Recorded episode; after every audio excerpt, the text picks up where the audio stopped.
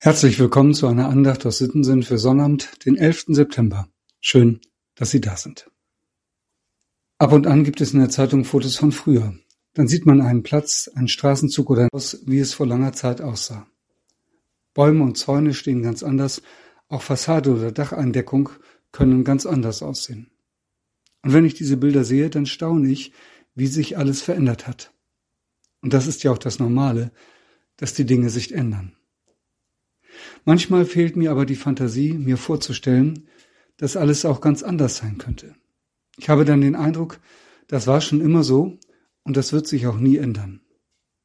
Wer hat schon in den 80er Jahren daran geglaubt, dass es in naher Zukunft eine Wiedervereinigung geben könnte? Wir Menschen neigen oft dazu, die Dinge als gegeben hinzunehmen. Änderung zwecklos.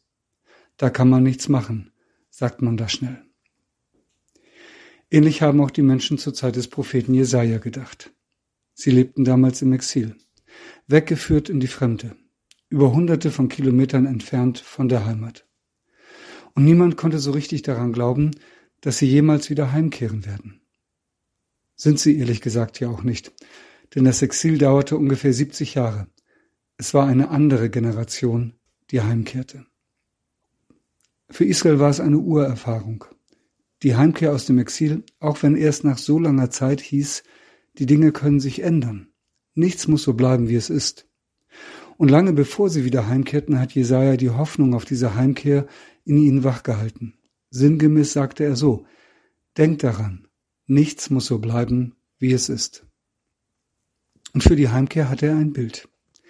Ein langer Tross von Menschen zieht durch die Wüste zwischen Babel und Jerusalem. Kinder und Alte, Frauen und Männer. Ein Zug so lang, dass man Anfang und Ende nicht gleichzeitig sehen kann. Und dann sagt er, der Herr wird vor euch herziehen und der Gott Israels euren Zug beschließen. Das steht in Jesaja 52, der Vers 12 und ist die Losung für heute. Und er sagt damit, bei so einem Weg, der zugleich Heimkehr und Aufbruch ins Unbekannte ist, der Vorfreude und Unsicherheit bedeutet, bei dem Hoffnung und Angst ganz eng nebeneinander liegen, bei diesem Weg werdet ihr nicht alleine sein. Das ist die Losung aus dem Alten Testament. Die Herausgeber der Losung haben nun einen Lehrtext aus dem Neuen Testament dazu ausgesucht. Und ich wäre im ersten Moment gar nicht darauf gekommen. Aber ich finde, durch diese Auswahl fügen sie einen ganz schönen Gedanken hinzu. Sie weisen nämlich auf einen ganz anderen Weg hin, den jeder von uns gehen wird. Auch dieser Weg ist zugleich Heimkehr und Aufbruch ins Unbekannte, auch er bedeutet Vorfreude und Unsicherheit und Hoffnung mischt sich mit Angst.